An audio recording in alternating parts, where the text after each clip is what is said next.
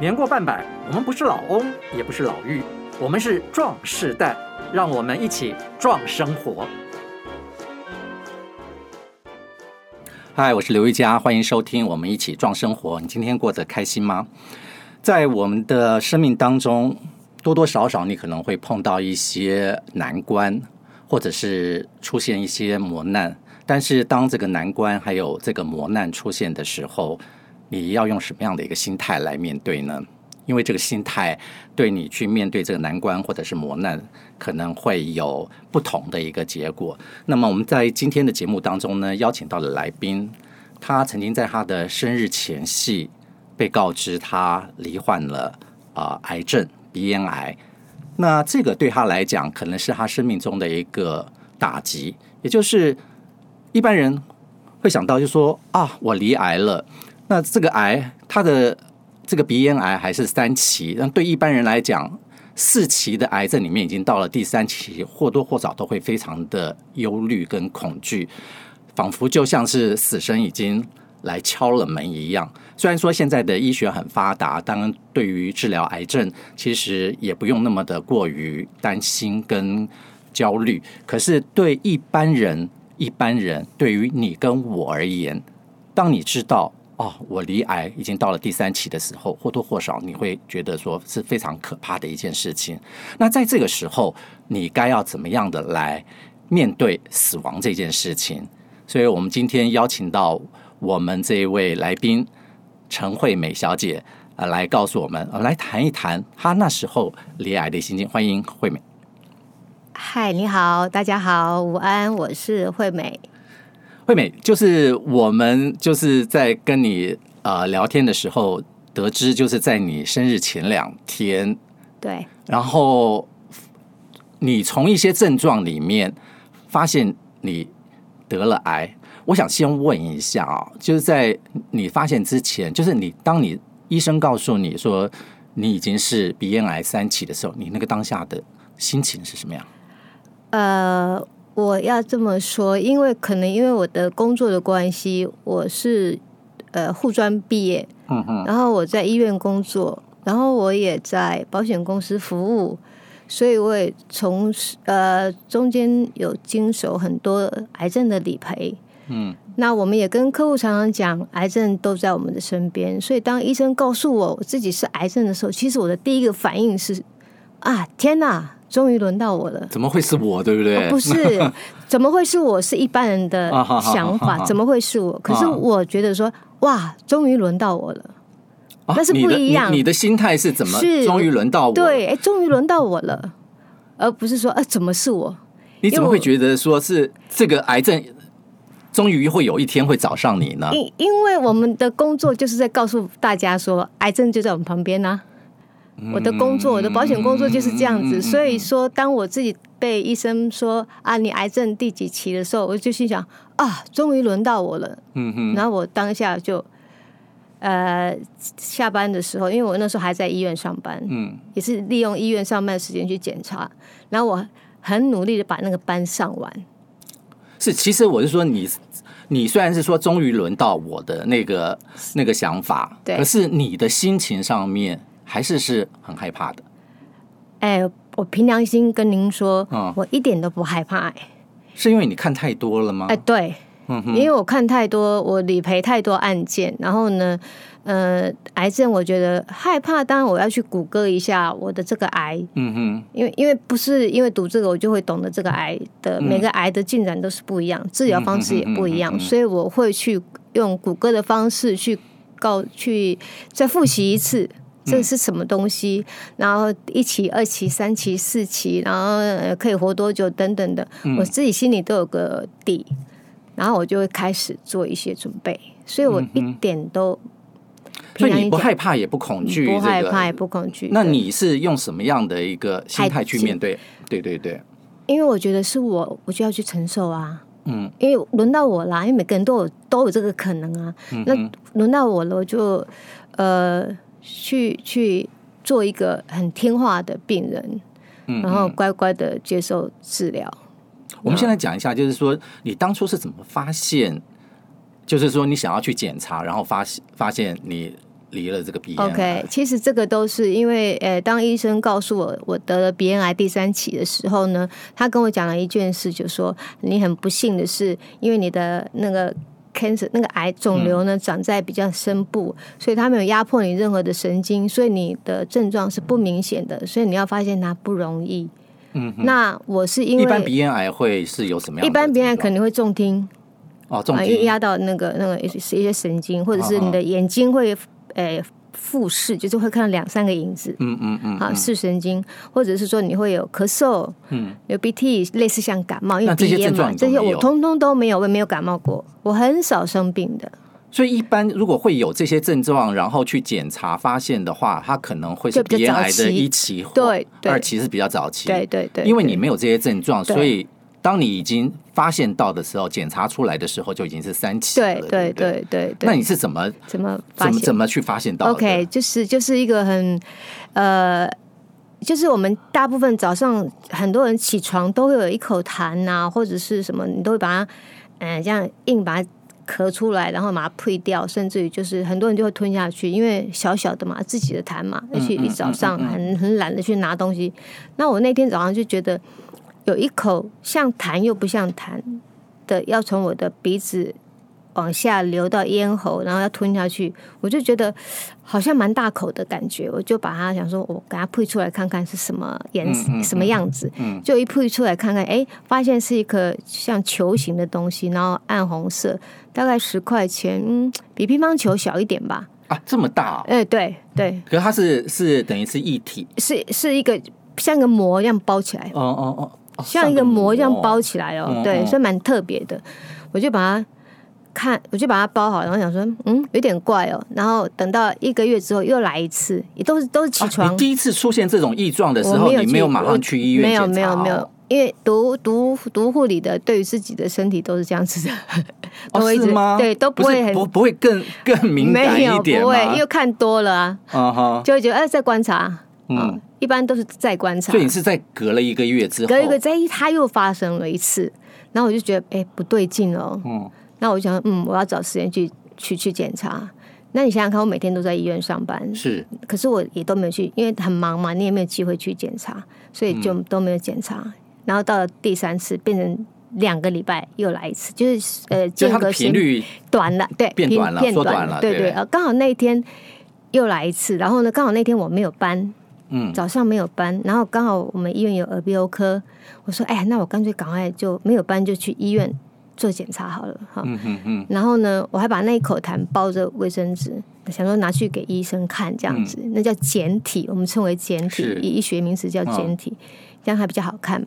结果呢，我一到医院才发现，哎，我的东西忘了忘了带，结果那个医生说，好了，不用不用看了，你直接坐上去，我帮你用内视镜看一下，这样子，嗯、那就这样子。然后他就发现，所以那一次就发现，对，他就觉得不对，但他没有跟我讲，他没有跟我讲，还没有跟你讲，还没有太明白，他已经确定是，他已经觉得不对劲，他他他们医生知道嘛？对，因为那个不规则的里面的东西他们知道，可是我们看不见。然后他就他就帮我赶快在顺，赶快安排电脑断层什么，就是马上做。是，然后他呃他就跟我说啊，因为都在自己医院，所以都很熟。然后呃那个电脑断层，哎。嗯，放射科也跟我说，你下午就可以去找我们的主任问他结果怎么样，这样子。就我就中午做完之后，我就因为下午没有班，我就去咖啡店坐着。嗯哼。然后等到大概三四点钟，我去找那个放射科主任，然后我就我就说啊，主任好，我是那个本院本院的人呃员工，哎，我今天做了一个电脑断层，他不知道结果怎么样。结果那个放射科主任就说，哦。你明天找你的医生，他会告诉你。哦，所以所有的医生或者医检人员都已经知道你。其实对他们都已经知道了，对对对对。但是他就是一般，当然放就说不是你的医生，他不会告诉你你的状况，包括检验检验的验血啊验。那个当下你心里面，我当下就知道了，有有有。当他不告诉我的时候，就是人性嘛。嗯哼哼。他不会直接告诉我，他就把他就就是。推不要讲推啊，就说他还是把这个告知的责任交给我的主治医师，所以我礼拜六去的时候，我经其实已经有心理准备，说是不好的，是。对，结果他就结果那那个我的隔一天礼拜六上班的时候，我还是上班哦，是上班时间哦，因为我哦我只有上半天班，上班时间我去问他，他就跟我说，啊惠美姐，你你可能要赶快准备呃离职，赶快去做治疗。哇，他已经要就请你离职，对对，去做治疗，对对对对对。可是那时候是快要月底，那时候我的生日就是就是在。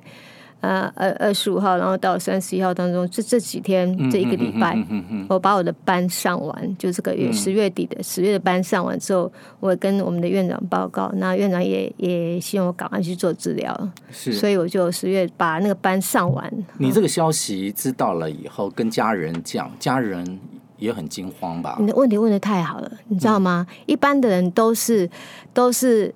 呃，病人不知道，家人知道，然后家人希望病医生不要跟病人讲。嗯哼，所以你那个也不是说你的家人陪你，我这是反过，不是，我是反过来的，你是自己一个人去检查。对对，你知道了以后，你不跟家人讲，跟他们讲，通通不敢讲，因为那个时候我爸爸比我早十天，也是被诊断出罹患膀胱癌，也是三期，所以我要先去处理我爸爸的事情。然后我都没有跟家里的任何人讲，我都不知道该怎么讲。你是瞒着他们哦？对，我先瞒着他们，把我爸爸的事情处理好之后，然后呢，然后我才跟我家里人说：“哎，我跟你说，我那个哈 要去十一月份要去荣总哦，然后呢，哎，大家做些检查哈，你们也不用太担心这样子。”我都不敢讲，我都不不知道该怎么讲，你知道吗？所以你那时候要去做检查的时候，还是没有跟他们讲？没有，都没有，都没有，都没有。你包括你跟你的先生、你小孩都都没有。对，我的小孩那时候都很大了。都已经二十几岁，也都没有跟他们讲，都没有，都没有，一直到我去荣总要住院的，瞒不住了。我才，嗯，你完全没有想到，可能也是在这个鬼门关前面是要走一趟的。我知道啊，所以你面对死亡的态度是，是我怕他们担心，而不是我担心。啊，因为因为我算应该是应该，因为我是家里的支柱嘛，嗯，你知道吗？家里的支柱就就包括经济啊，包括精神啊，所以你不能倒啊。我很好奇，你面对死亡的态度是这样子，是不是跟你的所学，跟可能曾经你是学护理的嘛，对，对不对？学护理的，然后毕了业之后，你还去医院担任了这个护理师，担担任四年，在加加护病房、急诊室，还有门诊、急诊室，对，都待过。所以我们常说，呃，最常看见。死亡的，对，生离死别的，就是在加护病房跟急诊室，对对对对，对，是那个让你看多了，所以你面对死亡的时候，你的态度比较不一样吗？呃，当然这是一个基础啦，当然这这是一个，因为你你学这个东西，你当然知道人一定会死亡嘛，嗯嗯，对，但是呃，后后来后续可能因为我的。改行了之后呢，在面对很多家庭，他们在面对这些事情的时候，我协助处理。然后在这当中，包括加上我自己有养流浪动物，他们也会有有死亡的这个状况。嗯，那因为我都把流浪动物当自己的小孩在看，所以等于说看了非常多的呃生命的这样子的的来来跟逝逝去，所以说让我自己觉得呃。对于死亡，我没有太太多的。可是我要问你一下，就是你刚毕业的时候进到医院的时候，一个年轻年轻人对死亡有感觉吗？诶，我别人我不知道，那你看到别人，我看到别人的，我没有感觉，因为我觉得是我的工作。但是我会看到家属对死死者，他们他们是亲人，哭成。刚刚开始也也会对，一定是必然的。像我们那个年年代，我们我们那个年代。在加护病房里面，人走了，我们还要帮他净身，所谓的去洗、擦身体啊、拔管啊等等，都是我们在做的。那现在的现在的的这个呃医院就不是这样子了，拔管当然还是有医护，还是有医师做，可是擦身体已经不是。所以你当护士的时候，对死亡的那种感觉还没有那么的深刻，没有。是到了什么时候开始去懂得去面对死亡，然后对死亡有感觉？呃，如果说真正的要所谓的真的有感觉当然就是自己得了癌症的时候是最有感觉的嘛。嗯，那时候就会真的觉得，哎，这个好像那个阎罗王真的就在你旁边了，嗯，那种感觉。但是也也不会害怕，因为我要做准备，嗯，我会做准备，所以我做了。呃，当然我觉得这跟我以前养成良好的看书习惯也很有关系啊哈，因为我看了很多的书，呃，很多的跟哲学有关的书，所以我觉得呃，死亡这个东西。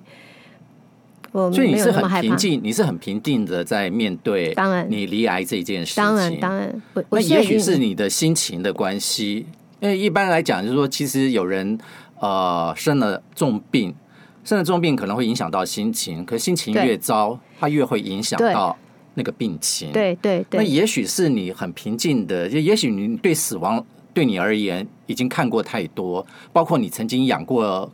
流浪流浪狗、流浪猫，流浪猫，然后他们也会有死亡的一个，对对、呃，可能比你先，呃，比比人类会先走，因为他们的寿命本来就比我们短，对，所以你也看过那些，所以你比较能够去安然的去面对死亡这件事情，对对对，也许就是你能够安然的面对死亡，所以你可能对你的心情来讲，那是好的，是很平静的，所以。你的这个鼻咽癌的这个三期的治疗花了多久的时间？呃，总共花了三个半月，将近一百天吧。三个半月就好了吗？对，就整个疗程就结束，疗程结束哦。但是要追踪五年嘛。嗯哼哼。你知道我们的那个呃，癌症就有重大伤病卡。哎，我能不能问一下，就是鼻咽癌的这个疗程是是什么样？也是化疗、放射、化疗、化疗跟放射。化疗就是打针。打针像打点滴那样，那放射就好像在照 X 光一样，它是照照你的鼻子鼻子部分，对，可是可是鼻咽癌真的鼻咽癌的受伤程度，就说呃，就个人来讲话，最最伤脑筋就是说它靠近口腔，嗯，所以口腔会溃烂。哦，口腔溃烂是它那溃烂，就是呃，平常人没有办法想象得到，说呃，一杯白开水，你看着它，你没有办法喝下去。你没有办法喝水，当一个人没办法喝水，会喝了会痛，会痛，对，会痛，对对对，因为你的呃所谓的反白有没有？就是嘴巴里面，你像我们如果嘴巴有有破洞啦，或者说就是什么叫反白，就是变白色的，暖暖烂烂的这样子，然后就所以那会影响到你的食欲，对不对？完全没有食欲啊！那你是那个时候是暴瘦？暴瘦当然是暴，所有的癌症的病人大概都暴瘦吧？你。暴瘦，瘦了几公斤？我瘦大概快十公斤。哦，对，所以就在化疗跟放射的那三个半月的对对对对对，就越来越瘦越瘦。然后那一个红绿灯一次走不完，就是一个绿灯有没有？你可能只要走，也没有什么体力，没有体力，你要走到一半，那个那个那个，可是还能够出门就是了，一定要出门，因为你要去做。那个放疗，你要去做放射治疗，所以你一定要走出去。你不会去做放射治疗，也是你自己一个人吧？哦，不会，我会跟我我先生会跟我在那个呃医院会合。哦、那所以还是你到你到医院的那一段路程，从家到医院还是你自己一个人？对对对，然后我住在医院也都是我自己一个，哦、没有人陪我。对，你是从小就很独立吗？我没有觉得很独立，是因为我觉得我住在医院，有人陪我，我会觉得。你坐在那边，你坐睡在那边干嘛？因为我没有干嘛，我去打点滴而已啊。所以你在那个观察，他们说要观察五年嘛？对对，对，五年。那这个就是整个的疗程三个半月结束之后，对。那是每次去看都有进展吗？对啊，因为每次去就是第一年是每个月回去一次，癌症都是这样子啊，鼻咽癌啦。我说的鼻咽癌就是每个月要第一年是每个月回去一次回诊。嗯第二年是两个月，第三年是三个月，第四年可能可以到半呃半年回去一次就好了。嗯嗯、那第五年可能也是一样半年。所以你每次回去的检查的，就是复诊的结果，医生都告诉你是？对，每一次医生都说哦好，笨没事，他都说没事、哦、没事、啊、没事，那我就会很生气，说怎么又没事？可是你在家里面会不会有感觉到有没有？没有啊，别都没有、啊。我现在唯唯一的后遗症就是呃。要讲后遗症嘛，就是唯一目前还留着，就是说我的嘴巴很常常会很干，嗯嗯，所以我喝水喝的很凶，所以我到现在都是这样，对对对，所以我从生病到现在，我随身都要带水，哦哦，对，所以人家问我，是因为化疗的，对，因为因为因为对对对对，咽喉咽喉鼻炎，对对对对对，然后有的人会还会诶脖子也会灼伤烫伤，那这一部分我倒还好，没有很严重，对，但是就是在口腔。然后呢，现在是冰的也不能吃，剉冰啊，嗯嗯嗯嗯，吃可以吃，但是会让自己不舒服，所以就不吃了。对，所以我是那饮食上面会有影响吗？就是化疗之后到现在，呃，现在没有影响啦，没有影响，就什么都可以吃了，什么都可以吃，但但是我辣的不能吃。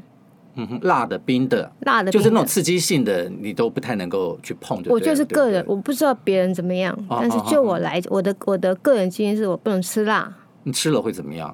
就会就就会很辣啊，哈哈哈哈，就要喝水啊，很不舒服啊。对啊，啊，我以前本来就不也不大爱吃辣，本来就不爱吃。可是没那么严重，就是对对对，只是化疗之后，就是生了这场病之后就。就辣就从此就就不吃了，嗯嗯，对，然后呃呃每一年的改变都不一样，就是从以前最喜欢吃西瓜，冰冰的这样很好吃，然后一直到不能吃，一直到今年开始，哎，又可以吃西瓜，只是说要把它拿出来退冰退一下。可是你最近一次去去一年前，哦，已经是一年前没去了，对，哦，那个时候是不是医生已经告诉你已经？完全的治愈都已经好了，就是都我我已经没有那个重大伤病卡了。哦，哎，就是重大伤病卡的话，就挂号费比较便宜嘛。嗯嗯嗯。那现在也没有了。可是我们有有做化疗的人都会装人工血管。哦。好，都会有一个人工血管，现在我这里有一个人工血管。那大部分呢，呃，很多人就会在医生说啊，OK，好了，可以了。那人工血管也不。不能不宜放太久，因为它总是外哎，对，要拿出来。然后而且所以接下来就是去拿出来，就是不拿，我不拿，对，你不拿，因为五年内去拿不用钱呐，因为有重大伤病卡不用钱呐。他们是哦，你只要装了这个，然后这个你拿重大伤病卡。哎，应该是说只要癌症的人就要装这个，装这个，因为他要做治疗，要打针要从这边打，因为他不能随便打血管，打血管如果如果没有打好的话，他。那那旁边的皮肤啊，血管会会烂掉或者会受伤，嗯嗯嗯、所以一定要装一个人工血管，保证那个化学药品是进入你的血管的。嗯嗯，嗯所以它是需要装的。可是很多人说啊，好了，你要给它拔掉就拔掉这样子，那不然的话，你就是要固定回去医院去打那个呃打那种所谓的抗凝血剂还是什么，让这个血管保持通畅。去通水沟的意思啦，嗯嗯所以他可能三个月或六个月要去通一次。嗯嗯、那我最后一次通是一年前，我再也没通过了。那很多人说，哎，你不怕它嗯呃凝固就凝固不通吗？我说对啊，我说没关系啊，等到下次如果再犯的话。重新装就好了。下一次再犯，不要，没有啊。哎，留留，对啊。如果真的要再犯的话，就重，如果不通就重装就好了嘛。我现在干嘛去拔它呢？反正也不碍事，也不不妨碍观瞻。不过，无论如何还是很恭喜你哦，就是经过你说你是一个很配合的一个病人，然后经过这些年。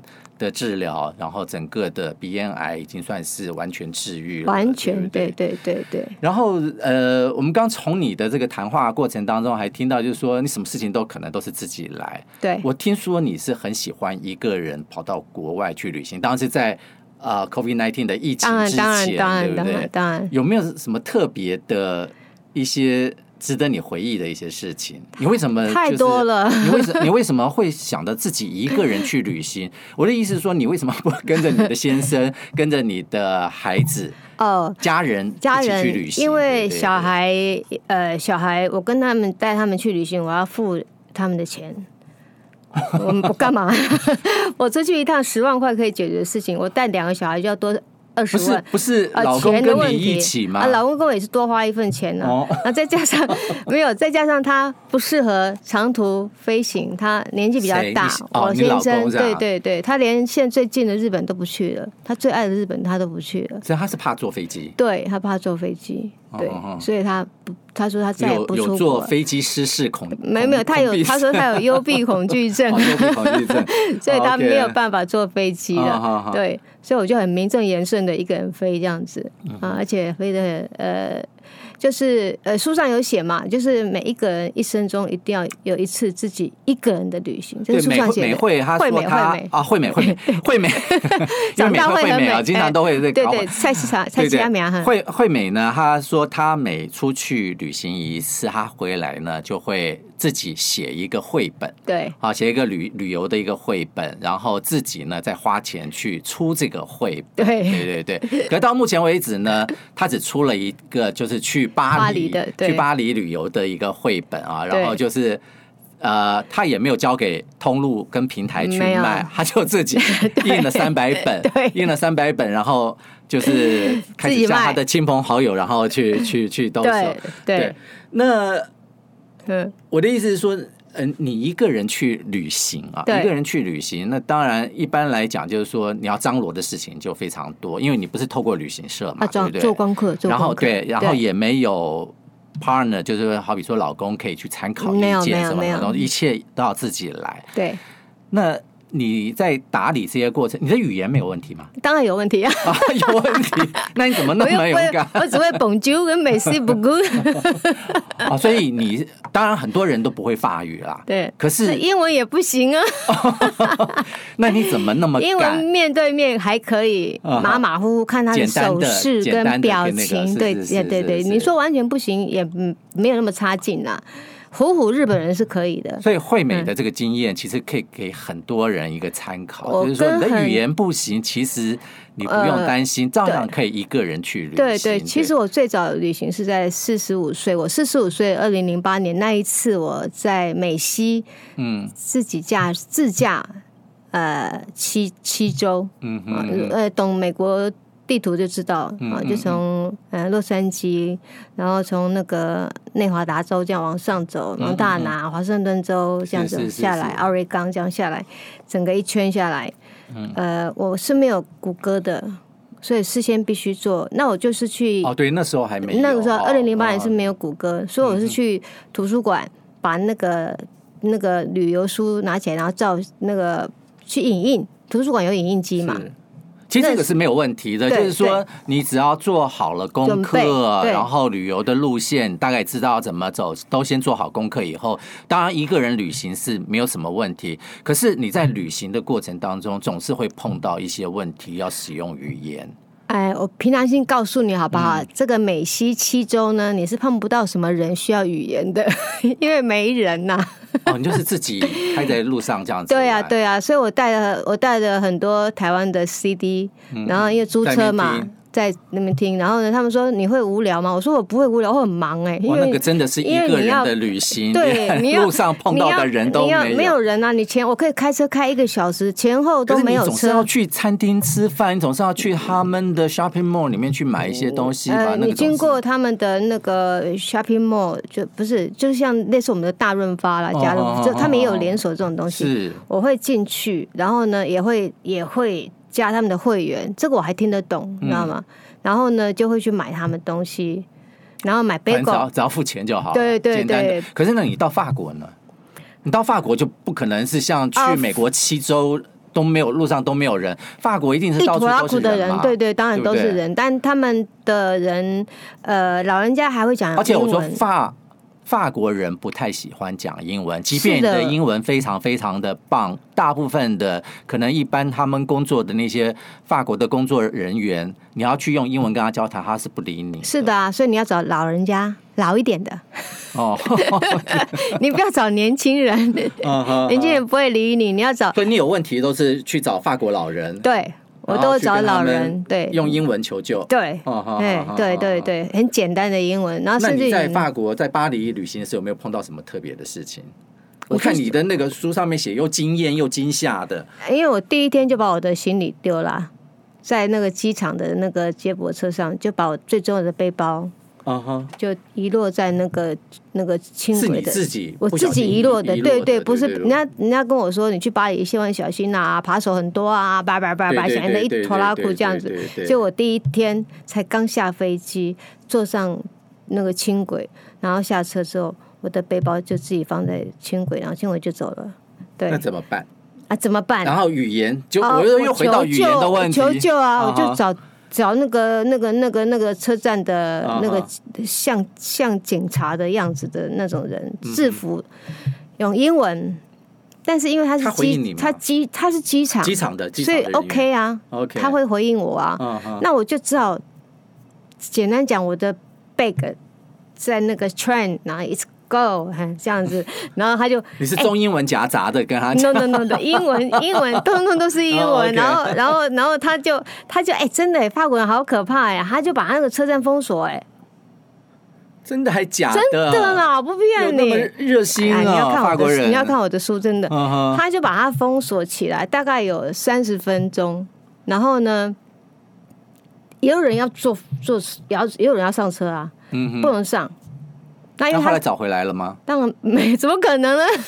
你都自己送人，怎么可能 找回来？通常你的背包里面是都是，而且都是 cash，还有没有没有没有没有没有不会不会。自自助旅行的人有一个有一个有一个 sense，就是嗯，你的腰要准备腰包。啊，对对哦，原来你还有腰包，有有有有那个护照，还有这个那个护照那些证件那些是放在腰包对对对，还有那个民宿的地址，嗯哼，还有现钞一些，嗯嗯，我记永远记得。三百二十，三百二十块钱的欧元，欧元在我的腰包里面，然后还有一张信用卡。那你其他的现金是在背包里？对，我所有的现金都，因为为什么用换现金？因为他们说刷卡要手续费，所以我后来去纽约也好，去巴黎也好，我都是换现金，我都不刷卡。所以后来到最后那个背包就当然就回来，对对，然后里面那就是靠那三百二十块钱。是的，然后加上我还有一张卡，信用卡。哦。可是那那张信用卡呢，又常常刷不过。嗯嗯嗯，就是一下可以刷，一下不能刷，一下可以刷，一下不能刷。可是你像你的旅馆费用都已经事先就对对对对，还好，那都是在出国前就飞机票跟旅馆的钱都是在。可是那你在最后就是要回到这个呃戴高乐机场的时候，你从你的旅馆那边过去，是旅馆有没有没有没有没有，那个时候已经我已经找到了怎么去机场的那个所谓的捷运地下铁捷运，对对对对对对，那那个都已经会了。所以你有留一笔钱去 付？有有都留好，我都有留好交通费啊什么的留好，那其他的这样子。然后其实其实最糗的是什么？最糗的是我没有台币。嗯，我的新台币没有。你说回到回到台湾，我是不是要买台湾的？对对对对对对对。桃桃铁呃呃高呃桃捷或者是坐 bus 对不对？可是我没有钱，连一百块都没有。可是你到了台，台币哦，可是你到了台湾，至少还可以打电话请家人接你，或是怎么样吧？嗯嗯，还是你又碰到好心人员，然后他借钱给你？奇怪，我我已经忘记我的手机为什么不能打，就是我我不知道该打给谁、啊。那你不会是从桃园机场这样走回你们家台北啊？啊，我住台北，不可能啊！我就到那个旅游中心去借电话。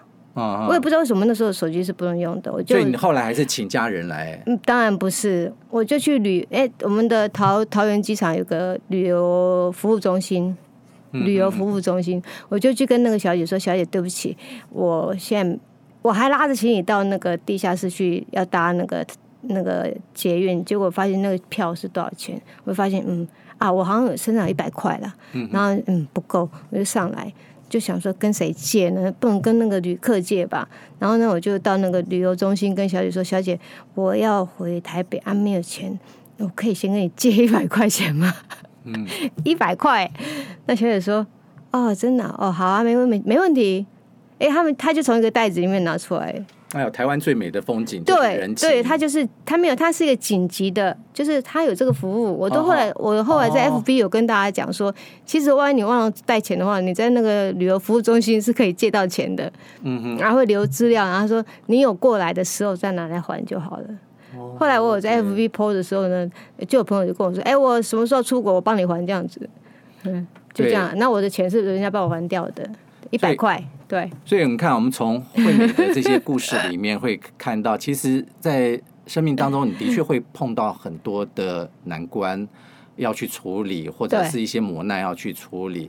可是你笑着处理也是一种态度，哭着处理也是一种态度。可能就是你用一个比较安然的一个态度去处理，就想怎么样去把事情给解决。对，然后会比你在那边很焦虑、很那个。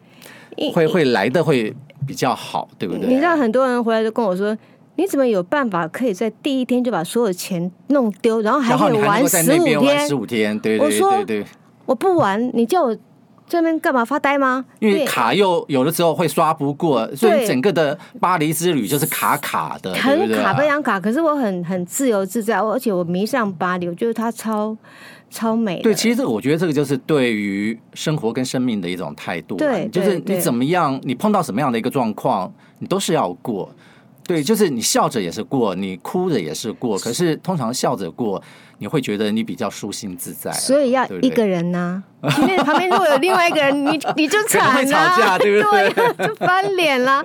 不管谁都一样啊，对不对？老公的话翻更更凶了。是是是。对，所以为什么要一个人？那当然，这中间我也是有跟过旅行团，比方说我去过西藏，嗯嗯，也是跟旅行团；我去意大利也是跟旅行团。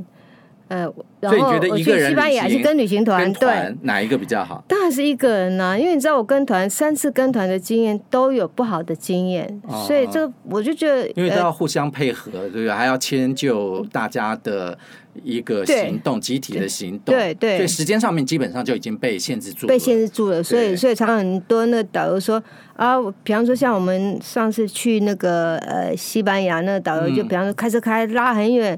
你看，从那马德里到巴塞隆纳那么远，一个东一个西，那中间就去了一个地方。然后呢，我我我觉得我很厉害，是说我可以一个人飞到日本，然后在日本参加我朋友他们参加的西班牙团，所以我跟了一群日本人去参加西班牙团。哦，然后再从西班牙飞回日本，日本，然后我自己再从日本再飞回台湾。嗯嗯嗯，然后那一群。日本人的西班牙之旅也是超级爆笑，就是因为他所讲的全部是日文，所给你的资料全部都是日文，有几个有一有一些汉字嘛，你也听不懂，听不懂。但是我的朋友是台湾人，我都会问他，他会，他听得懂，还好，不好，一点都不好，因为 他根本就没有在听，你知道吗？我跟他说，哎，这是到哪里啊？不知道，你就看看就好了嘛，你看风景嘛，管他哪里。我说，我都快晕倒了。后来我是自己发现，哎。有个唐吉诃德，哎，我用拼音的啦。嗯嗯嗯。这会不会是那个唐吉诃德？啊，我看那个汉字，那个他那个 DM 上面的汉字，应该是唐吉诃德。我还自己去找那个找那个他的小店，那个一个那个一个一个纪念纪纪念品的小店去买东西，还去照相啊什么的。然后他那边有名是风车，那个导游说啊，我们这边休息六分钟。我心想，我很想我很想骂脏话，你知道吗？六分钟，我从这个风车到那个风车。跑过去跑回来都不止六分钟，我就不管他们那些老人家，我就自己啪冲冲冲到最前面那个风车，然后再啪再回来这样子。嗯嗯嗯，就是我就是。所以你后来发现，其实一个人旅行是比较真的自由自在，比较属于我的。因为跟团真的都是要对要迁就这个迁就那个。对。那时间上面也不是你想要到哪就到哪，或者你想要待多久就待多久。对对，所以我后来就是，当然我们自己旅行。我很佩服你啦，一个。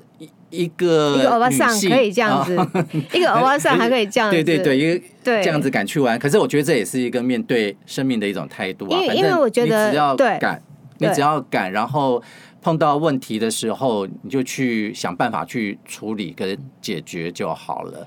其实很多事情来的时候，我就说那个心心态很重要，那个态度很重要。对啊，对啊，对对。你如果是用一种很呃，觉得很负面的方式去处理的话，这个问题可能它会一直伴随着你，而且可能它不会脱离，然后你的身边的周遭可能都会感受到，你对你自己也没有什么好处。对啊。可是当你用一个比较开放的态度去面对的时候，没错，可能很多事情在不知不觉当中就迎刃而解了，对不对？呃，都是可以解决，因为我相信，我相信，呃呃，人本善。是是是，我我全世界，对啊，其实我觉得我们每个人都对。对人保持着善良，对，然后相信对方是善良的，你自己也是善良的，这个世界就会是善良的。对，今天非常谢谢惠美来分享她的离癌的一个故事，还有她一个人去旅行，然后其实也就是跟听众朋友讲，其实有很多事情都不用太担心，太担心很多事情都没有办法去做，对，反正。走出去就对了，对，然后碰到了去解决就好了，对。谢谢你今天来我们的节目，OK OK，拜拜，谢谢，拜拜，拜拜。